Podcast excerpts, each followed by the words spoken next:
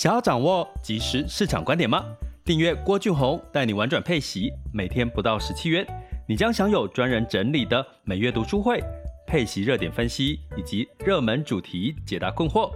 不论你想通过基金、ETF、美股或台股打造你的现金流收入，我们都能为您提供支持。点选资讯栏的订阅连结，了解更多。让我陪你一起投资理财。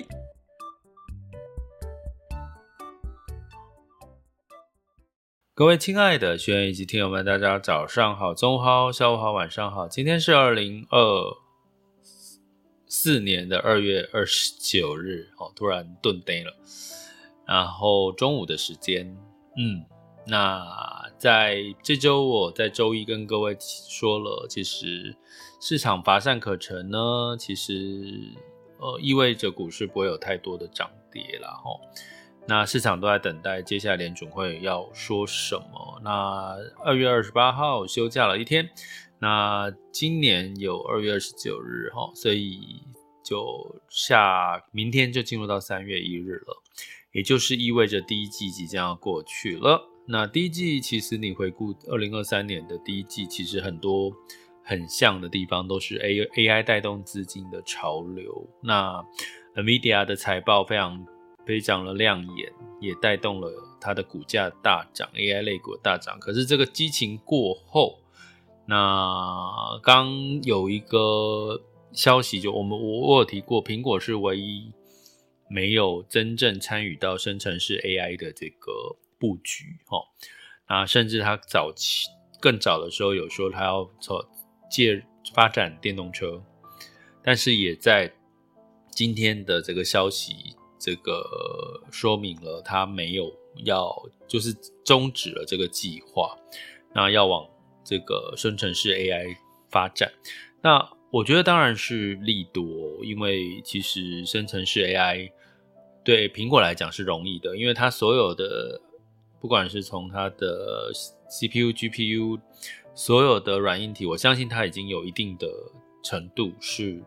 只要他愿意去做，其实就有机会。很快的发展，然后站上它的位置。那如果说 Google 它是呃像 Meta 啦，我讲 Meta 它比较嗯，其他家比较没有跟硬体有关系的。像 Google 虽然它有它自己的 Pixel 手机，可是它毕竟不是它不是市场主流。苹果是唯一硬体上面是有优势的一个呃终端对消费端的一个。设备哦，那如果今年要发展 AI 的所谓的边际运算，或者是 AI 的实际上的市场应用，其实 AI 苹果是有机会，虽然它落后，再往上走，所以大家可以观察一下，在今天晚上，哈，如果苹果有发布什么样子的有关 AI 生成式 AI 的布局的谈话，然后对比苹果的股价有没有激励到哦，我觉得这就是比较好的一个观察点，因为苹果说它终止进入电动车的发展，电动车的计划，其实特斯拉的股价并没有受到影响，所以应该也某种程度代表市场预期苹果要发展电动车，大家可能都本来就是觉得，嗯，没有好像也无所谓，可是到底对 AI 这件事情，生成式 AI，大家对苹果看法是给予几类？支持还是带来预期的希望，我觉得可以从股价表现可以看到投资人对这块的看法哦，所以我觉得可以看看做个功做做功课。那在今天主题要跟各位想要破解一个迷思，我相信这个迷思应该越来越少人有了。可是我就刚就是前几天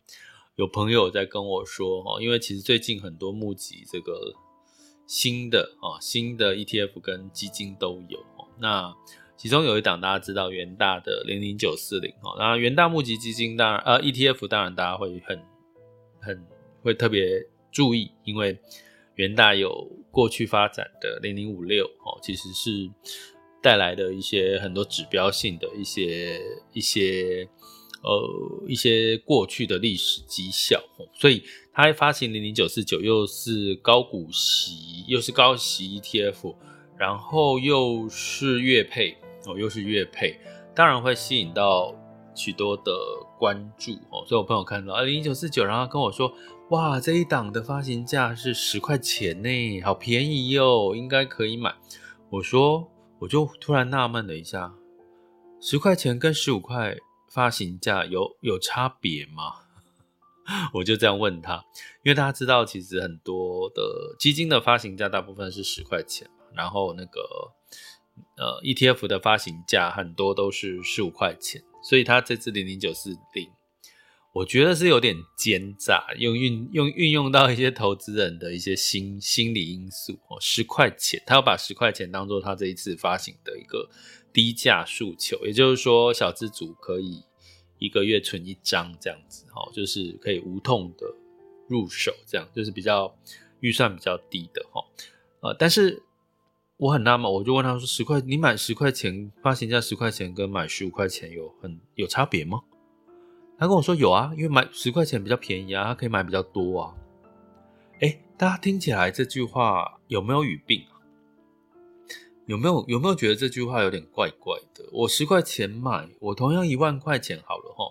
我一万块钱用十块钱买十块钱的发行价，跟买十五块钱的发行价不一样吗？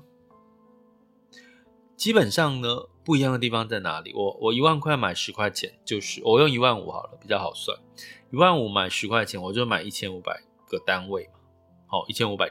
一千五百个单位，好，这样的一个概念。那基本上，如果是一万五十五块钱，我就是买这个，呃，这个更正一下，我刚刚讲多少？十十块钱的话，一万五就是买一千五百个单位。那如果是十五块钱，就是买一千个单位。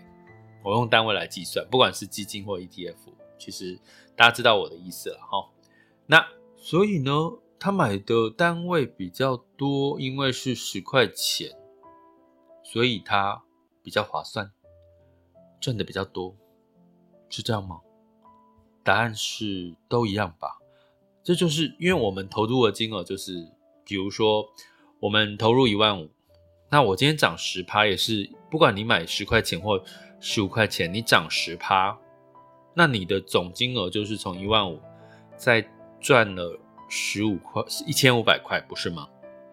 理解我意思吗？所以其实你不管你买十块钱或买十五块钱，其实你的总金额。总资产都是一样，并不会因为你买十块钱买到的单位比较多，所以你就多赚。其实并没有。所以我当下听到我这个朋友的这个一开始直觉的反应，说十块钱比较便宜。其实我是觉得哇，其实这个想法不知道还有没有，是不是有其他朋友也有这样子类似的想法？好，那。至于有我们刚刚讲到说，所以十块钱买到的单位数会比较多，所以它有好处吗？其实呢，在这个不管你发行价是十块钱或十五块钱，你买到的呃当下的股票成分股，其实它的股价都是一样的哈，反映在它的这个净值上面。那基本上什么时候配息哦？我讲配息，不管是配息基金或配息 ETF，其实在什么时候？十块钱跟十五块的优势是不同的。我要讲的是跌的时候，比如说我今天十块钱跌到八块钱，跟十五块钱跌到十三块钱，好，同我假设同样跌幅是一样，可是因为我我的单位数比较多，我在买进的时候，哦，当它配息配息，当它我当它跌跌的时候，哦，比如十块钱跌到。八块钱，你买到单位数同样的那个，你买到单它跌哦，我刚刚前提是跌哦，它跌的时候买到单位数更多，所以当它配息，通常配息是用单位数去乘以你的每一个单位的配息金额，所以当你的单位数越多，你的配息金额就越多。可是我刚刚讲的前提是，当你跌的时候，你买到你价格越低，你买到的单位数就越多，有机会配比较多。可是呢，你。刚跟你在我刚刚提到的，就你发行价十块钱跟十五块钱，其实你买的时候，你的总金额就是这样。你配息五趴，其实你配到的，不管是十块钱跟十五块钱，你总金额配到就是一万五千块。我刚刚举例一万五千块的五趴嘛，理解我意思吗？所以发行价的十块钱或十五块钱，其实并不是重点，重点是你买了之后。可不可以这一档 ETF 或基金可以上涨？这是第一个哦。其实发行价十块、十五块，其实单位数你总金额其实是一样。第二个，你问我，那我会不会买发行的 ETF 或基金？我跟各位讲，我直接跟各位讲答案，我不会买发行的募集募集期间。我跟各位讲我的一个逻辑哈，就是不管是 ETF，我直接讲 ETF 好了。ETF 呢，基本上通常募集有几天？通常它开始宣传到募集，你钱要放进去，大概有三到五天的募集期。也就是说，你募集期间，你可能就已经把钱丢进去，就有点像是预购的概念嘛。我们买很多东西预购，你钱已经卡在那边了。好。它三到五天之后呢，诶，募集完毕，它不是马上把你的钱就投入到股市，是大概过去平均历史经验是十到十五天以后，就募集加上这个正式上市去买，把这个 ETF 拿去买这个。相当相对的成成分股大概也是十天到十五天，所以加总起来就是说，当你钱已经丢进去募集，一直到它投入到市场时间大概十五到二十天上下，基金更久，基金大概是一个月的时间，基金的募集期间到直接投入到公，直接投入到，而且基金的投入其实不会是一次全部投入，它可能会分次投入，所以基金的。从募集发行一直到上市到实际上到位，资金到位投入到相对应的这个股票，其实不是，反而更久。ETF 呢，大概是十五到二十天左右，甚至是最短假设十几天的哦。所以呢，这个中间的关键在哪里？就是当你投入的时候，你如果是看好，比如说我刚刚举例哦，零零九四零，哦，募集三天。好，预购，好，三天好了，哦，然后发行，哦，那它的名称叫元大台湾价值高息 ETF，还没还没发行，哦，那如果你看好最近市场，哦，因为我刚刚提到，假设，诶，我们有一个推论说，诶，现在降息延后了，降息延后代表什么？代表利率在至少到六月之前，可能都还是维持在高利率的年时代。在高利率时代，什么样子的投资标的会比较容易吸金？就是第一个，获利成长是明显的，呃，被是有有比上二零二三年来的好的，这是第一个。第二个就是所谓的高股息的标的，因为高股息它比较抗耐抗对抗这个高利率的这个成本嘛，齁，所以呢，基本上如果在这个期间你看好这个。这个标的它的属性，那你去买它，你就要等十五天。万一这十五天你的价值是上涨了，其实你就没有参与到这十五天的行情。好，那相反的，如果你已经在这个募集期间你就把钱投入了，那刚好这十五天。这十五天就突然发生一些什么事情，跌了，哇，那可能你的这个发行之后的 ETF，它就在发行之后，它就直接就破发，就是跌下来了，净值就是往下跌。因为如果这十五天发生了什么，举个例啦，我只是举例战争啊，或者是什么中美贸易冲突加大啦，或者什么造成这个科技或者是台股的一些修正，假设我想假设，是不是你？已经把钱卡在那边，募集期间你把钱丢进去，可是你已经钱在里面，你也不可能说反悔，说我不要了，所以你就必须卡在那边，所以这十五天就变成是一个变数，就是你投资资金的变数。所以呢，我如果你问我，我会比较不会第一，我都通常不会去买所谓的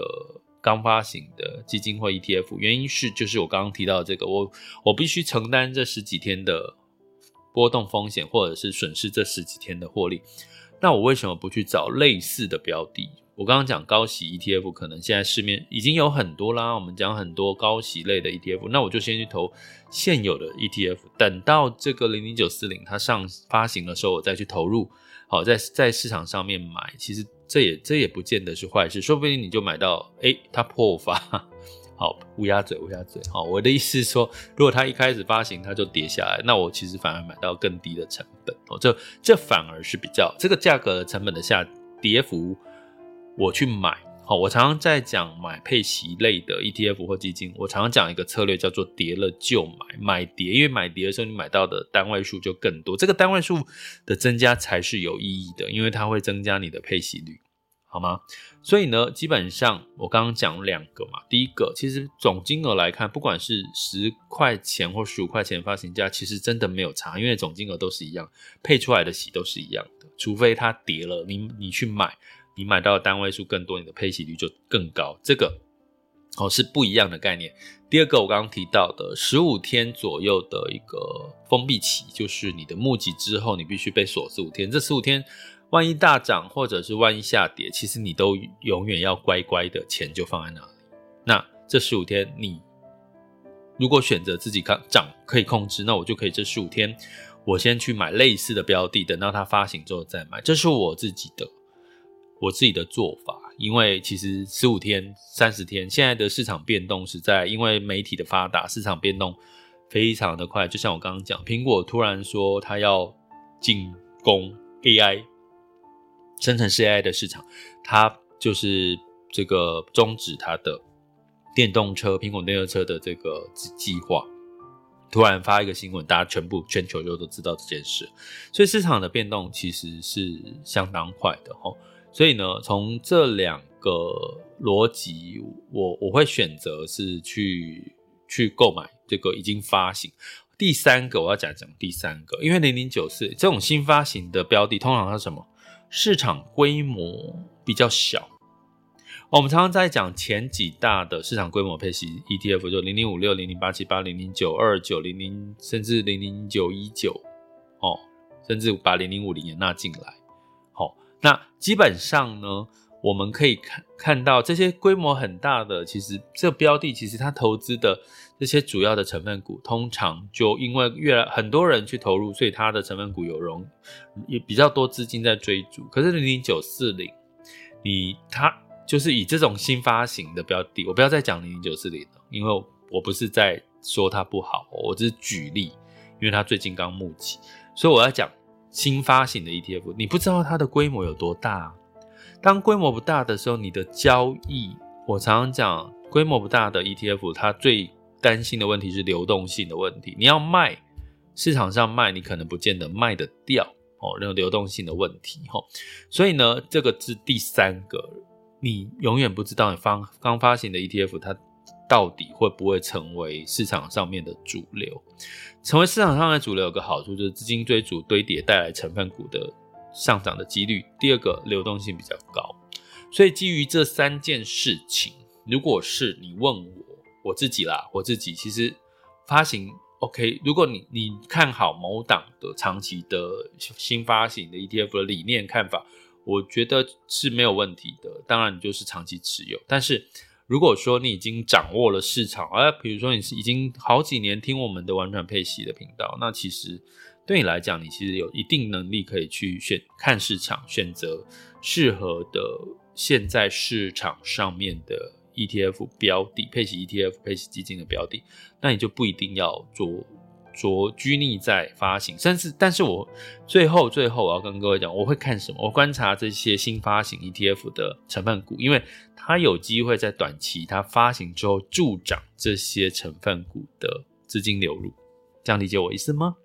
好，就说到这边喽。其实它真的是个迷思，是真的刚好有朋友这样子跟我的互动，所以我刚刚跟我朋友说不好意思，我又要出啊，不是又要了。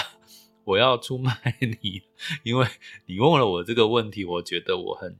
值得我去把它录成一集 podcast 或者是直播来跟大家分享一下。这个可能有些人已经知道的想法观念，可能有些人还是不知道。那也希望对大家有所有所帮助喽。那也欢迎大家就是在各个平台留言给我，把你任何的想法、问题或者是想要分享的都让我知道。我也可以在我们的平台上面啊，跟大家多做分享，呃，可以帮助到更多的人。也欢迎大家加入我们付费订阅行列，在二零二四年，我们一起陪伴彼此，玩转配息。这里是郭俊宏，带你玩转配息。哎，我突然之间把我的 slogan 忘掉了，再来一次哈，没关系，我们就是这么的真，所以 NG 也不会把它剪掉。这里是郭俊宏，带你玩转配息，关注并订阅我，陪你一起投资理财。好像还有中间还漏掉什么，不过没关系，我们就这样子结束。祝福大家二月份结束，三月份有。更好的机会到来，拜拜。